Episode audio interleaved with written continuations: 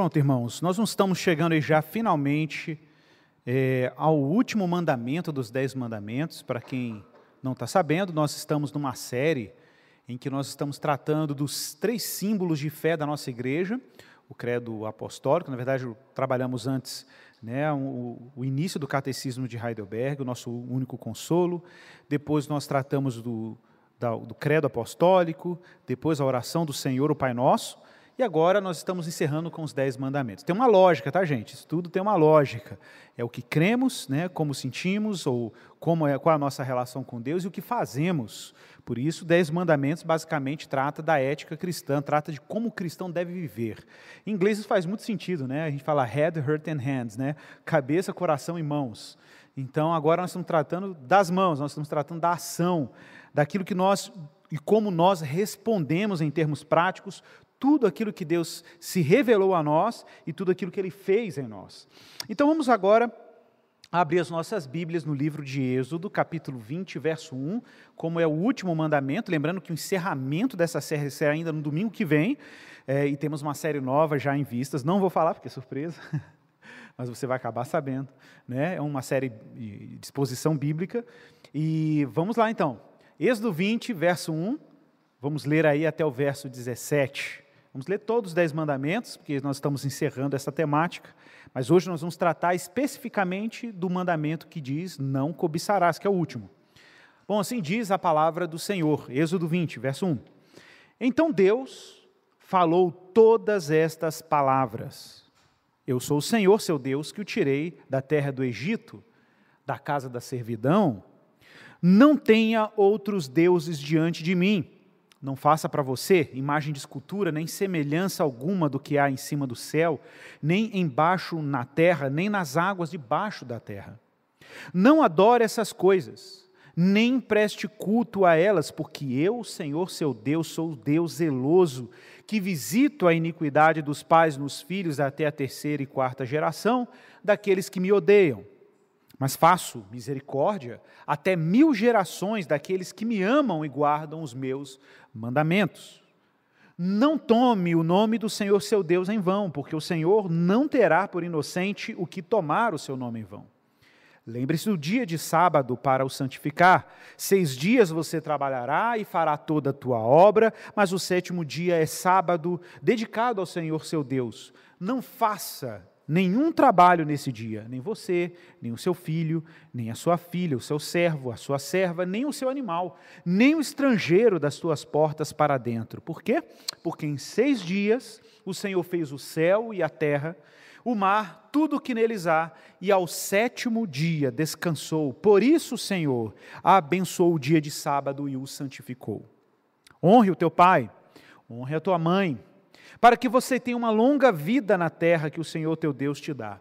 Não mate, não cometa adultério, não furte, não dê falso testemunho contra o teu próximo, não cobice a casa do teu próximo, não cobice a mulher do teu próximo, e nem o seu servo, nem a sua serva, nem o seu boi, nem o seu jumento, nem coisa alguma que pertença ao seu próximo. Amém? Palavra de Deus, vamos orar. Pai, nós precisamos muito da tua ajuda, precisamos muito do teu amparo. O Senhor sabe que a gente é imperfeito, que a gente não tem condição de comunicar a tua palavra, ela é muito séria, é muito santa. Nós não somos tão santos e sérios assim.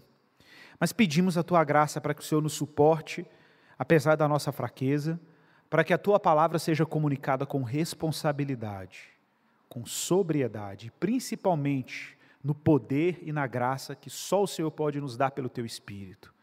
Que a tua palavra alcance os nossos corações e possa disciplinar os nossos pensamentos, de maneira que estejamos cativos de ti, que o nosso coração cresça em plenitude, conhecimento de Deus, que sejamos mais parecidos com Cristo, mais esperançosos. É tudo aquilo que precisamos hoje, Pai. Que o Senhor fale conosco, que o espírito de profecia esteja conosco na mensagem da tua palavra. É a nossa oração em Cristo Amém e amém. Irmãos, hoje nós vamos falar sobre esse tema. Quero lembrar aos irmãos que o nosso empenho aqui em tratar os Dez Mandamentos, evidentemente, é olhar para os mandamentos de Deus e, particularmente, para a lei de Deus na perspectiva do Evangelho, na perspectiva da graça.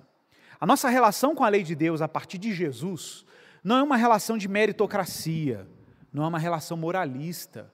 O que significa isso? Nós não olhamos para as Escrituras Sagradas, como, ou para os Dez Mandamentos, como uma lista de coisas que nós devemos fazer moralmente para que sejamos aceitos perante Deus. Nós sabemos que a relação do cristão com a lei de Deus é uma relação muito mais livre, mas livre no sentido do Evangelho. Não é livre no sentido da nossa cultura. Porque muita gente acha que o fato de a palavra de Deus de fato contrapor, e não contrapor no sentido de criar uma tensão, mas de contrastar a relação que os israelitas tinham com a lei de Deus e a relação que os crentes têm com Deus a partir da graça, como uma espécie de libertação da lei. Como se a gente não tivesse nenhum tipo de responsabilidade moral, uma vez que a gente está debaixo da graça e não debaixo da lei. Isso é uma distorção.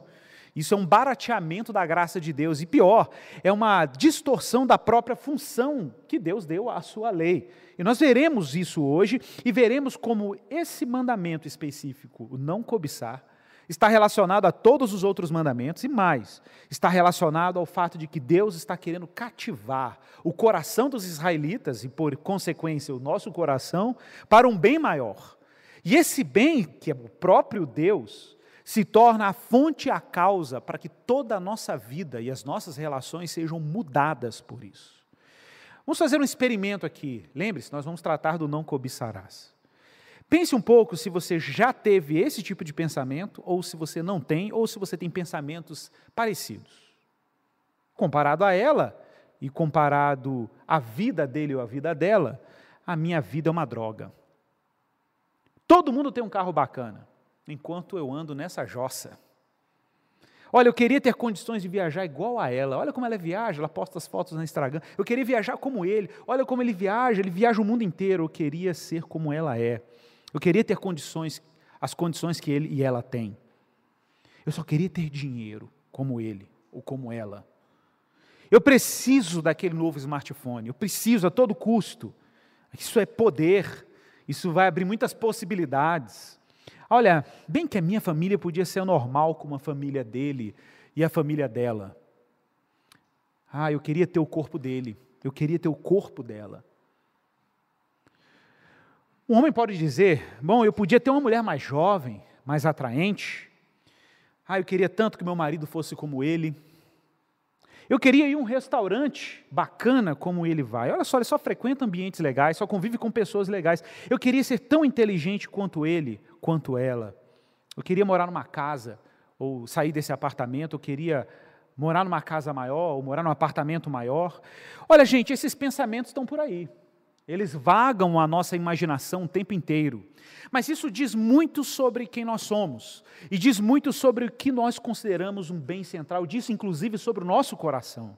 Olha, você sabe, Freud, pai da psicanálise, tem lá seus méritos e deméritos, dizia, e com razão, que o ser humano é, em algum sentido, um ser de falta, um ser de desejo, Talvez a falha de Freud seja justamente em dar as razões porque o ser humano é um ser de falta. Nós, como cristãos, sabemos. Sabemos porque Deus nos criou para Deus. Deus nos criou para Ele mesmo. Deus nos criou para ter nele a fonte e a origem de todo o propósito da nossa existência. Originalmente, nós sabemos disso, se não tivesse a queda, o coração humano se encontraria pleno, continuamente pleno, diante desse que é a fonte de tudo que nós precisamos e carecemos. Foi por isso que Deus salvou os israelitas. Deus salvou os israelitas do Egito para mostrar para os israelitas aquilo que ele prometera a Abraão: uma vida plena, recuperar tudo aquilo que Adão e Eva perderam no Éden. A plenitude, a satisfação, desfrutar de bens diários que o próprio Deus daria, viver a paternidade divina, sem nenhum tipo de falta, sem nenhum tipo de demanda, sem nenhum tipo de ausência. Porque Deus estaria presente conosco, continuamente conosco. Por isso ele dá os dez mandamentos. Ele não dá os dez mandamentos para salvar os israelitas. Os israelitas já tinham sido salvos. Ele não dá os dez mandamentos para os israelitas saírem do Egito. Ele dá os dez mandamentos para um povo liberto. E por que ele dá os dez mandamentos? Para organizar a maneira como os israelitas se relacionavam com Deus e se relacionavam com o próximo. Os dez mandamentos não eram para ser recebidos como um certificado de escravidão, mas como uma carta de alforria, como uma carta de liberdade, de um Deus que está preocupado em organizar os nossos desejos e alinhar os nossos desejos a uma nova cultura, a uma nova realidade, um reino de livres e não de escravos. Mas, como disse John Wesley certa vez, uma coisa é a gente sair do mundo, outra coisa é o mundo sair da gente. Uma coisa é sair do Egito, outra coisa é o Egito sair da gente. Veja bem, ser escravo é, no fim, ser cativo de uma vontade, da sua própria vontade, que eventualmente é desordenada. Desordenada. Irmãos, falar de não cobiçarás é tratarmos diretamente sobre o tema do desejo. Observe, a Bíblia não é necessariamente um livro contra o desejo. Muita gente imagina que a maneira que Deus teria de nos libertar da cobiça seria arrancar o desejo de nós. Deus nos livre disso. O próprio Deus colocou o desejo no coração humano por uma razão, para que aspirássemos e desejássemos quem Ele é, todos os dias da nossa existência, para que a gente encontrasse em Deus plenitude e satisfação para as demandas mais profundas e radicais do nosso coração. A questão aqui, de novo, não é o desejo, a questão aqui é para onde o seu desejo está apontando, é para onde a bússola do seu coração está apontando. Qual é o polo magnético? Quem é que cativou o seu coração? Qual visão de boa vida, de reino, né, atraiu e cativou? Qual a história que cativou o seu coração e os seus desejos? Ou melhor, quais são as histórias que concorrem com a história do Evangelho e com a história da Boa Nova, que tentam eventualmente descalibrar a bússola do seu coração para outro fim, para outro destino que não o destino que Deus propõe pelo seu Santo Evangelho? Para isso, nós precisamos entender o que é cobiça. Palavra que aparece aqui em Êxodo 20, verso 17: Não cobice a casa do teu próximo. Tem gente que pode fazer um checklist e pensar assim: nossa, eu não cobiço a casa do meu próximo. Vamos ver a próxima. Não cobice a mulher do seu próximo. Ah, passei de novo no teste. Não cobice o seu servo. Que beleza, a gente não tem mais regime escravocrata, não tem servo para poder cobiçar. Nem o boi, Ih, eu moro na cidade, não é fazenda, não é na roça que eu moro, nem jumento, menos ainda. E aí, quando você terminou ali, se já estava satisfeito, aí o texto vai e diz: e nem coisa alguma que pertença ao seu próximo. Aí complicou porque aí a lista aumentou exponencialmente. Né? Nem coisa alguma que pertença ao seu próximo. Mas a lei é clara, o mandamento é claro: não cobiçarás. A palavra no hebraico aqui, a palavra tam, é, ramod, em hebraico, tem um sentido muito amplo. Inclusive, ele é, ele é, utilizado de maneira negativa e positiva em vários textos bíblicos. Né? É, é simplesmente não desejar, não cobiçar, não aspirar, não anelar pelo bem do teu próximo. A questão que a gente precisa fazer é por que Deus cria esse mandamento? Naturalmente, porque isso é uma tentação do coração humano. Porque o ser humano eventualmente se vê aspirando por um bem que está fora dele, por alguma coisa que não está no domínio dele que ele tem a expectativa de que aquilo pode satisfazê-lo em algum nível. Olha, você sabe, o Antigo Testamento foi escrito em língua hebraica, mas ele também foi traduzido para a língua grega. Algumas pessoas não sabem disso, mas é importante deixar claro. Inclusive, uma tradução que é anterior a Jesus. É uma obra que nós chamamos de Septuaginta. Desculpa o termo técnico, mas é o nome dessa obra, uma tradução grega do Antigo Testamento. E por que, que essas obras são importantes para o leitor da Bíblia, o intérprete da Bíblia? Porque quando nós vamos para a Septuaginta, a gente vê a palavra grega que foi usada como sinônimo do termo hebraico. E quando a gente descobre a palavra grega, você pode ir para o Novo Testamento e ver as ocorrências dessa palavra lá, qual o uso que os autores do Novo Testamento, que foi escrito em grego, né, fizeram dessa palavra, porque essa é a ponte entre Antigo e Novo Testamento. Agora veja que interessante. A palavra grega que aparece aqui, nesse texto dos Dez Mandamentos, na Septuaginta, é a palavra epitimeo. Epitimeo em grego é recorrentemente traduzido no Novo Testamento com expressões que você vê lá por Paulo, Jesus, como cobiça, concupiscência, desejo, paixão carnal e termos equivalentes. Isso é importante, tá, gente? Tá bom. Agora, sabe o que me surpreende? É descobrir que se eu fizer uma retrospectiva dentro da própria Bíblia, de quando essa palavra cobiça aparece, ou desejo, né, porque depende do contexto, aparece no texto bíblico antes de Êxodo, eu só vou ver duas ocorrências. Olha que impressionante. Antes dessa ordem aqui, de Êxodo 20 e 17, onde a palavra cobiça e desejo aparece dentro do cânon bíblico, só em dois versículos. Só em dois versículos. quais? E os dois estão dentro de Gênesis. Então, observe: desejo aparece aqui em Êxodo 20, aparece em vários textos depois de Êxodo, ok? Mas antes de Êxodo, só aparece em Gênesis. E em única duas ocorrências. A primeira delas no sentido positivo, e a segunda dela na queda do homem. Olha que impressionante. Vamos para a primeira então, primeira ocorrência. Gênesis capítulo 2, verso 8 a 9. Vou ler para vocês, não precisa abrir ainda. Olha o que diz aqui: Deus faz o jardim. O jardim se chamava Éden. Éden quer dizer prazer, delícias, é o sentido literal da palavra Éden. Então era um ambiente de deleite. Observe, Deus não tem um problema com prazer, Deus não tem um, pra, não tem um problema com delícias, era um ambiente para isso. O Éden era lugar para desfrutar da glória de Deus e da graça de Deus, inclusive com os bens que ele colocou no jardim. E Gênesis 2, verso 8 diz que o Senhor plantou um jardim no Éden, na direção do Oriente, e pôs nele o homem que havia formado.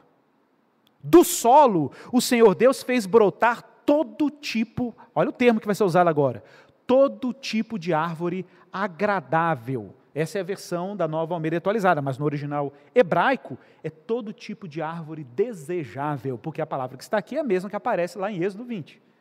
Ou seja, Deus criou um jardim com coisas desejáveis, coisas prazerosas, coisas boas que ele colocou que estavam ali para o homem desejar e desfrutar.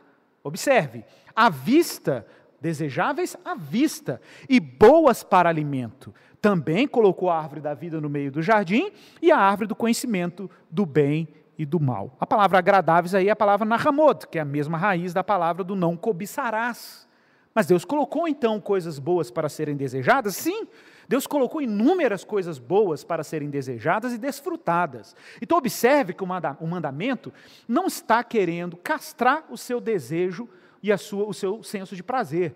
O que o mandamento está regulando é o como desejamos e impedindo da gente desejar coisas que não são para serem desejadas.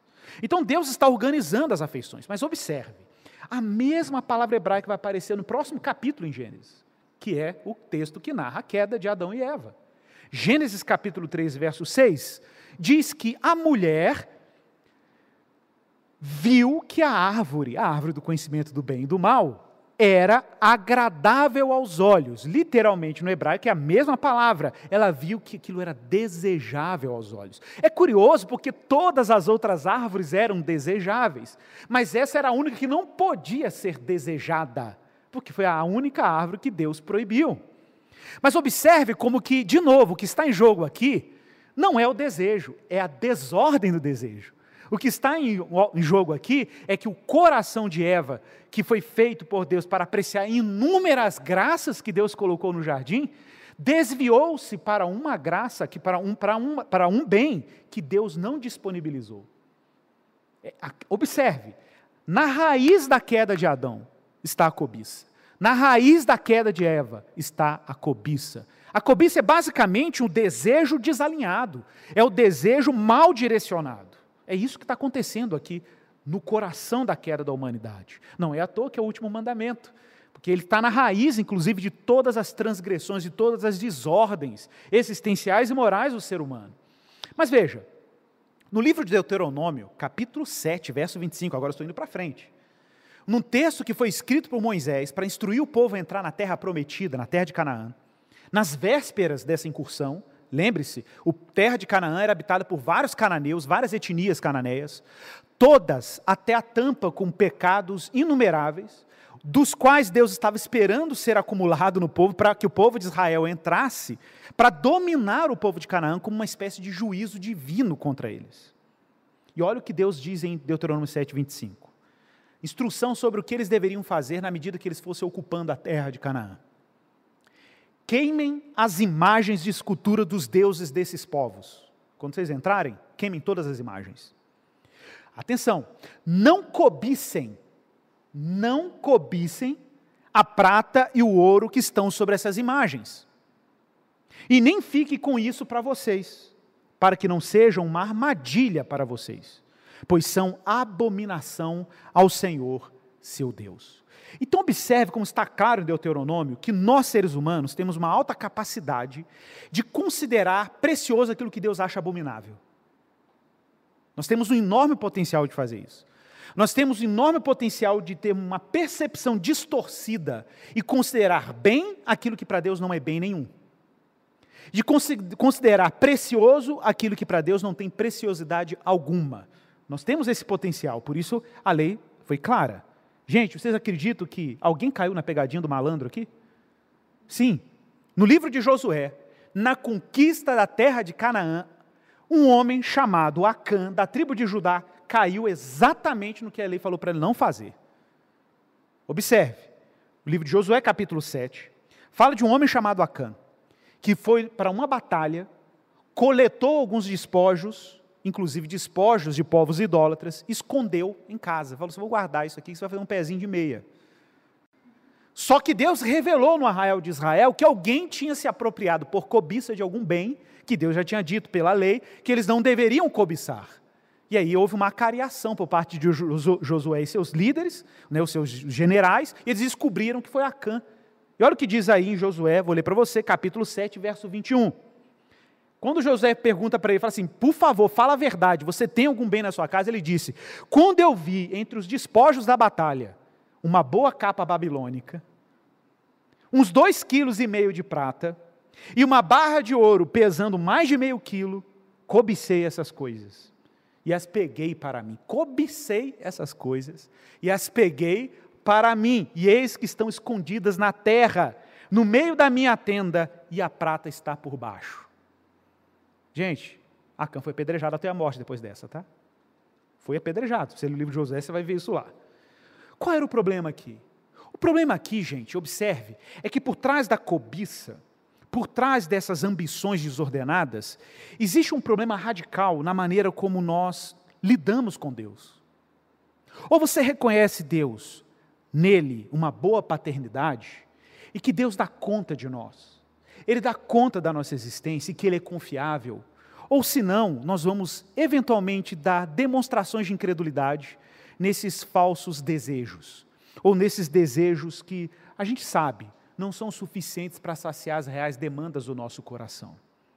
Olha, antes de você desconfiar de Deus, tente desconfiar da sua própria vontade. Antes de você desconfiar de Deus, arrisque a desconfiar dos seus desejos. Coloque eles no tribunal. Coloque eles sentado diante de você e faça uma honesta análise daquilo que o seu coração considera como precioso. Abra sua Bíblia aí comigo num texto clássico, já é quase consagradíssimo aqui na igreja. O Guilherme sempre lê esse texto aqui nos cultos, nas pregações, mas ele é fundamental para a gente fazer uma anatomia da cobiça humana. Romanos capítulo 1, verso 21. Vou ler só esse trecho do capítulo 21, verso 31. Esse eu recomendo mesmo que você abra comigo para a gente ler e comentar junto. Veja bem esse texto.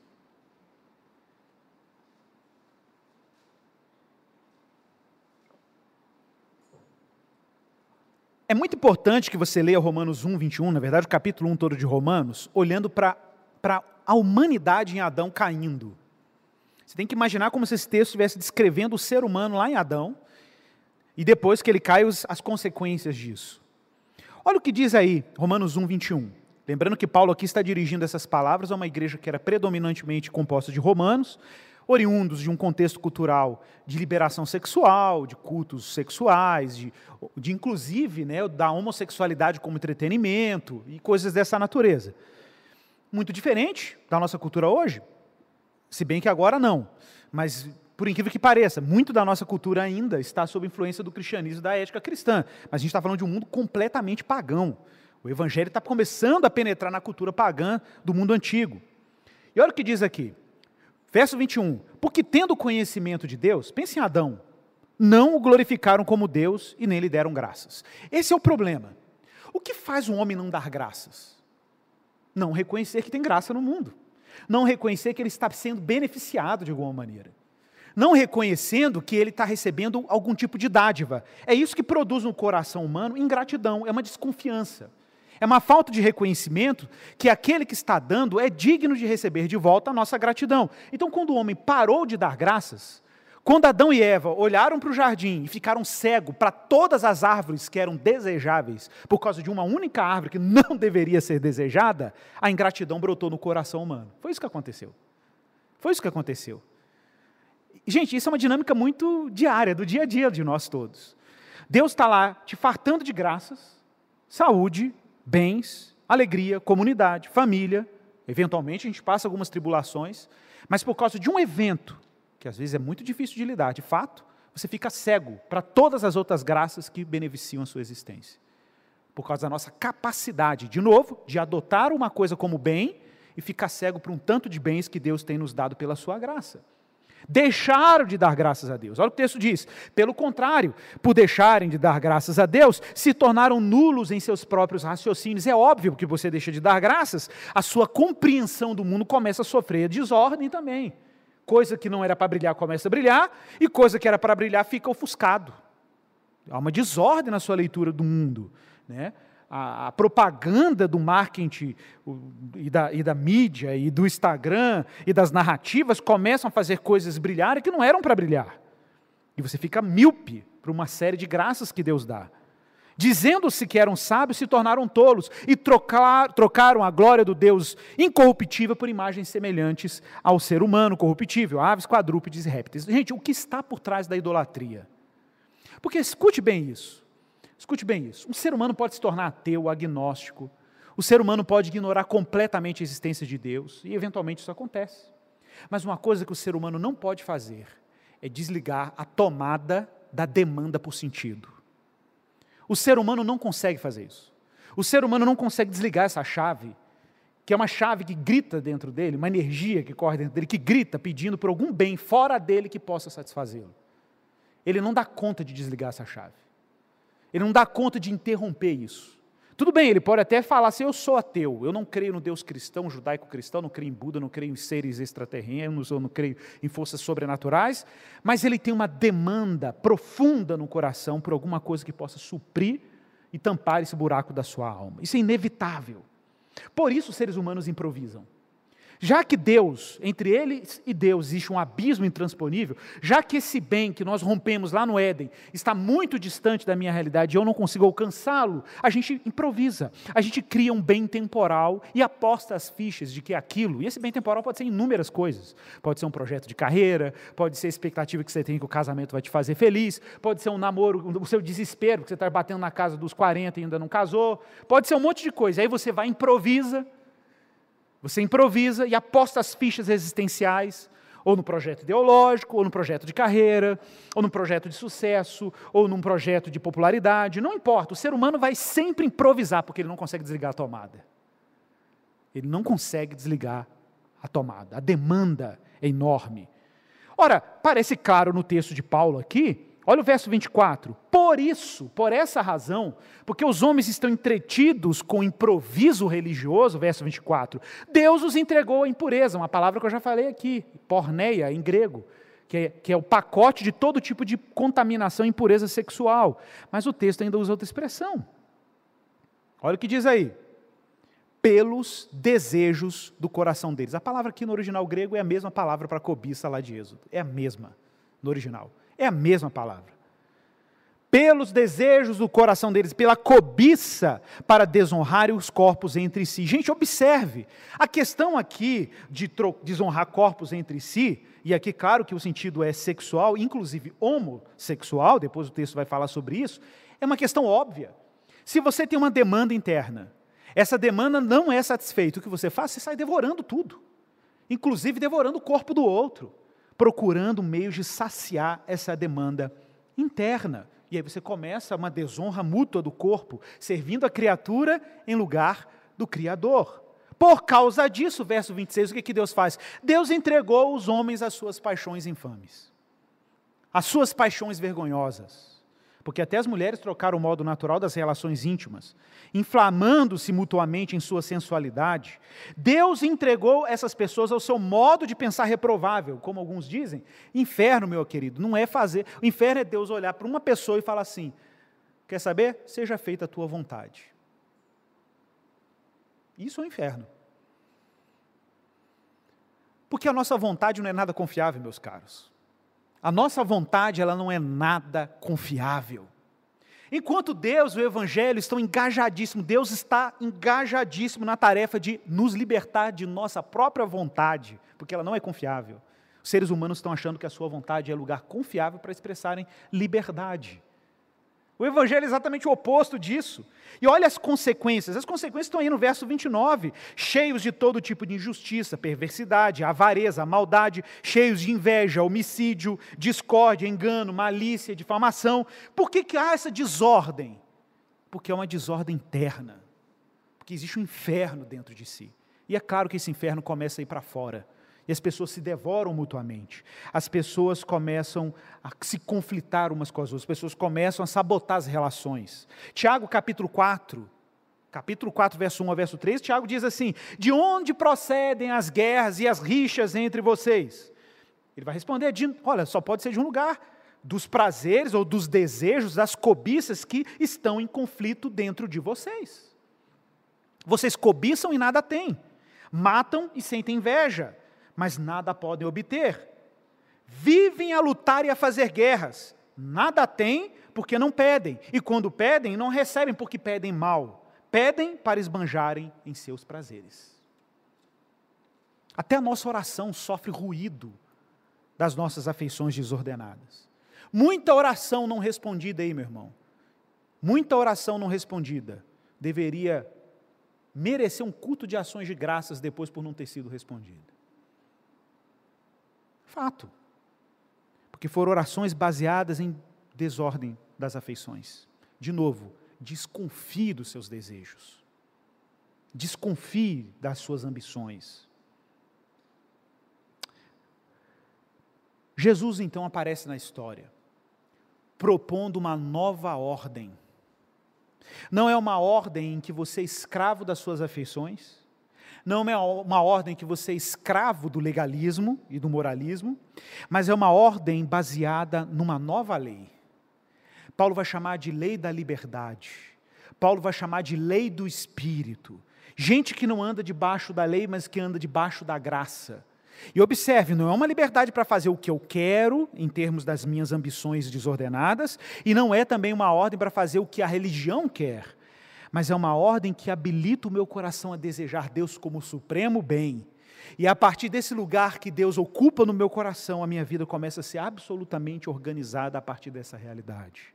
Sistematicamente discipulada e educada por uma vontade que é muito melhor do que a minha. Até a minha oração muda. As minhas aspirações mudam, os meus planos, sonhos mudam, porque agora eles correspondem a um novo ritmo, uma nova realidade, uma nova atmosfera de obediência. Então vocês estão vendo que obedecer é inevitável. ok? Como assim? Ou você obedece a Deus, ou você vai obedecer aos seus desejos, às suas afeições desordenadas. Ter um Senhor é inevitável. Gente, não está em jogo aqui não ter um Senhor, não está em jogo aqui não ter um cativeiro. Ele é inevitável, para o bem ou para o mal. Liberdade como uma espécie de anomia, de anarquia, que eu faço o que me dá na minha cabeça, é coisa de criança, gente, sem ingenuidade. Mesmo as ideologias mais libertárias, mais emancipadoras, tem um pacotinho ali de coisas que você tem que se devotar. Inevitavelmente.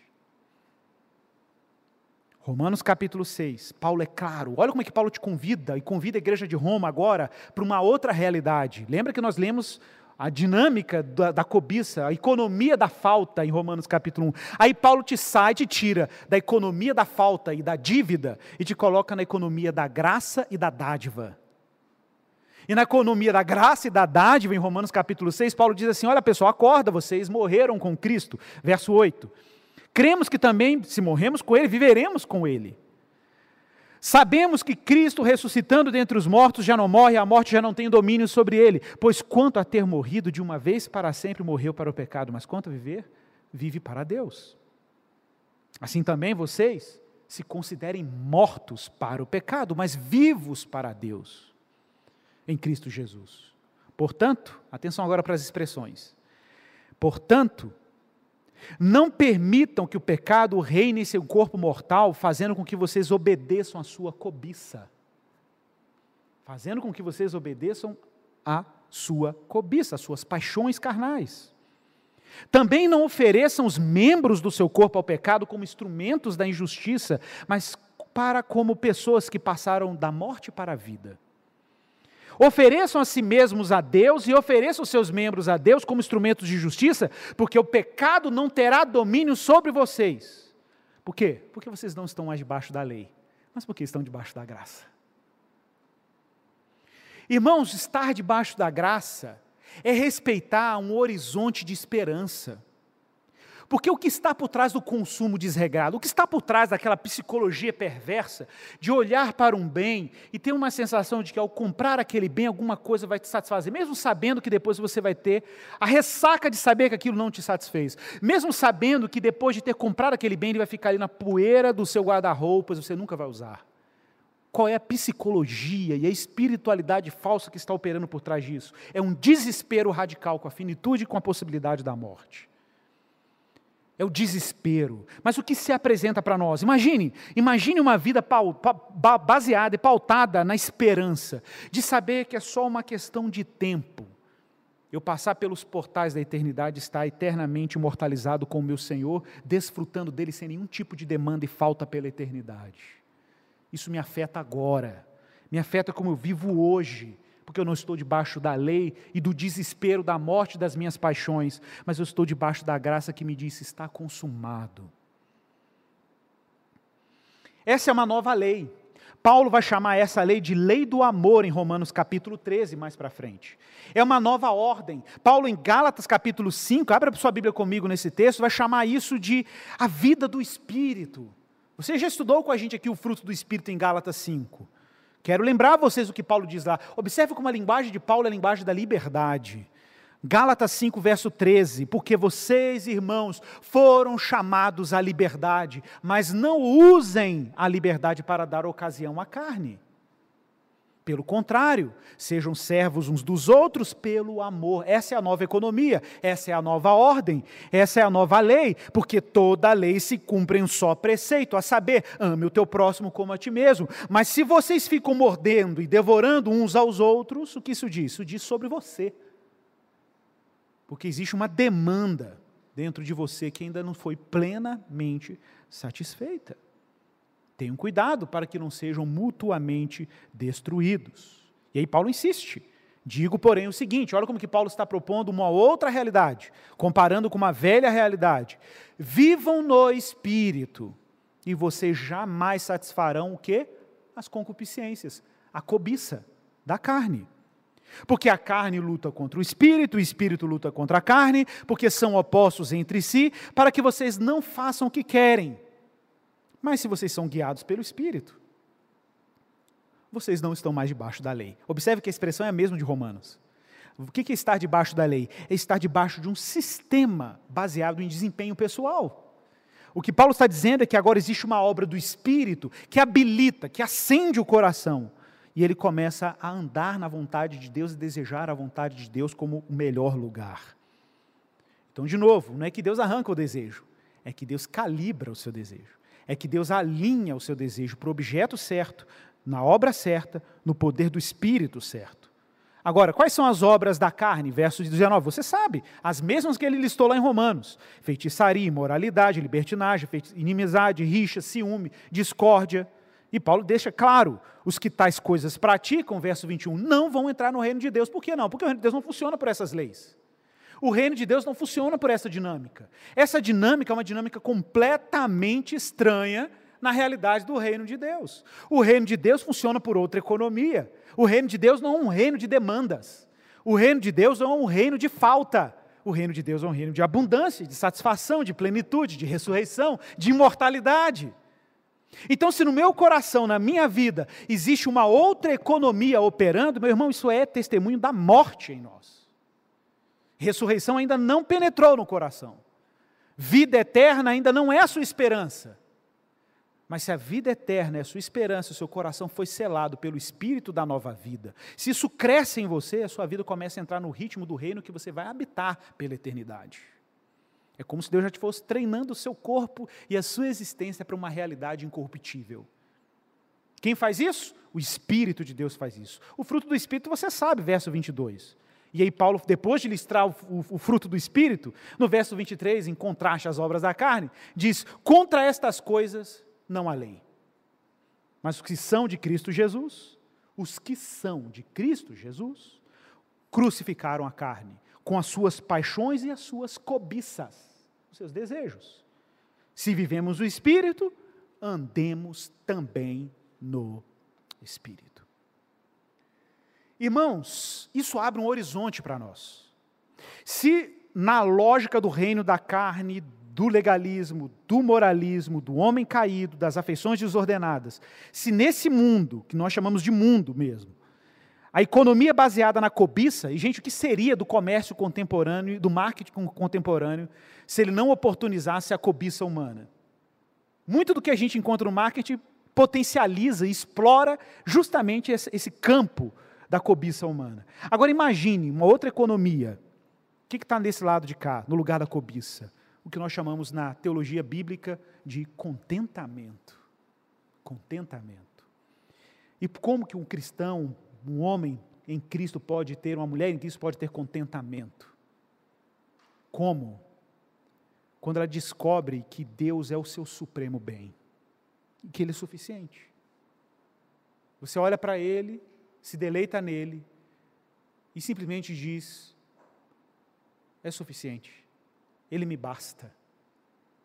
Ele me basta.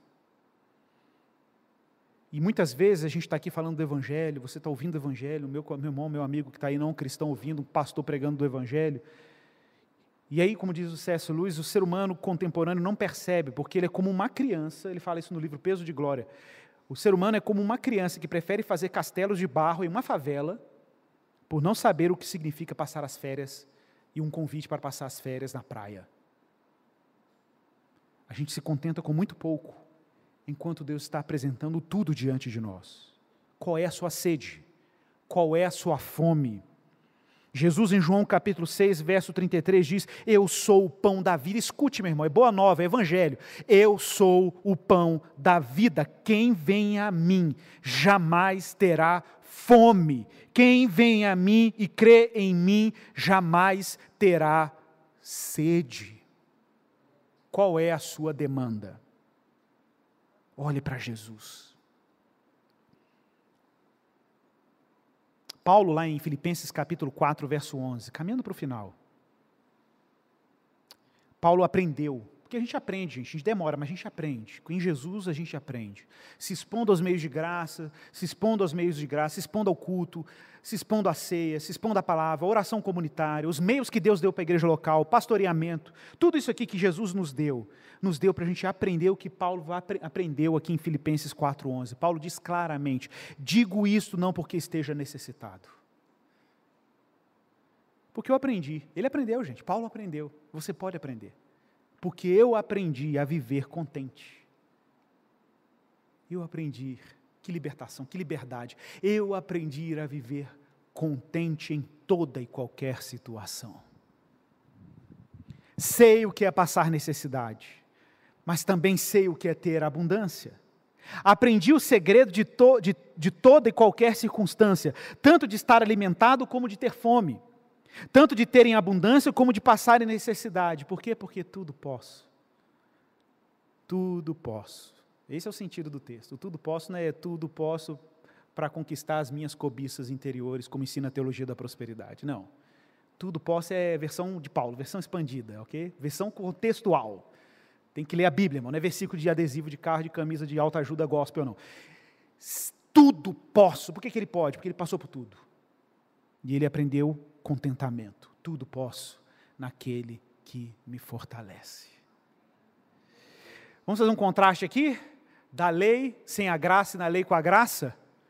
A lei diz: Não terás outros deuses diante de mim. A graça diz: Amamos o único Deus de todo o coração, toda a alma e de todo o poder.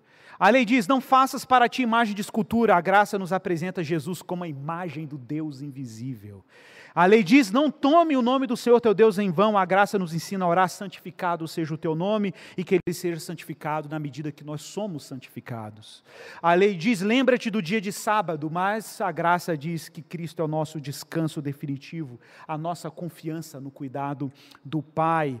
A lei diz: honra teu pai e tua mãe, e a graça continua insiste: honramos toda a autoridade constituída por Deus. A lei diz: não adulterarás. A graça nos convida a sermos leais e morrermos, se for necessário, em lealdade ao nosso cônjuge. A lei diz: não furtarás. A graça diz: vamos dar, partilhar, doar. A lei diz: não dirás falso testemunho contra o teu próximo. A graça diz: sim, sim, não, não. Sermos verdadeiros em todas as coisas. A lei diz: não cobiçará.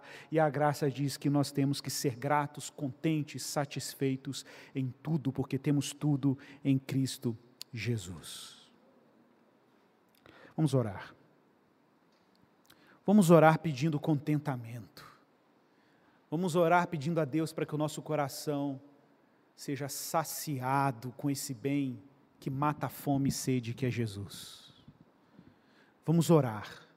De novo, o seu problema não é porque você deseja, é que o seu desejo precisa estar no lugar certo, no lugar que te satisfaça. Você tem muita fome, meu irmão, você tem muita sede, minha irmã. Mate sua fome e sua sede com aquilo que dá conta de você. E Jesus dá conta de você. Ore aí sobre isso. Pai, em nome de Jesus. Ilumina a tua igreja, ilumina o teu povo, os nossos irmãos em casa que estão nos assistindo, que estão à distância Visita essa família, visita esse casal, visita os nossos irmãos aqui com graça. Que Jesus leve boa nova, que Jesus leve alimento, Jesus leve graça para a gente obedecer porque a gente é grato, para a gente obedecer porque estamos satisfeitos. Tira as demandas, tira a falta. Põe esse filho e essa tua filha numa outra economia, numa outra lógica.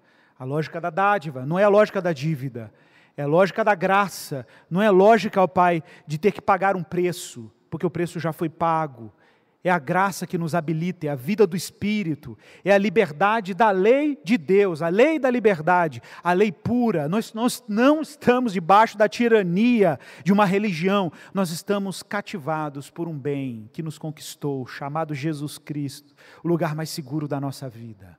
Aquele que mata a nossa fome, aquele que mata a nossa sede, aquele que nos sacia, que nos alegra, que nos dá plenitude, tudo fica bom, tudo se harmoniza, tudo se encaixa porque o Senhor nos encaixou na relação correta com quem Ele é.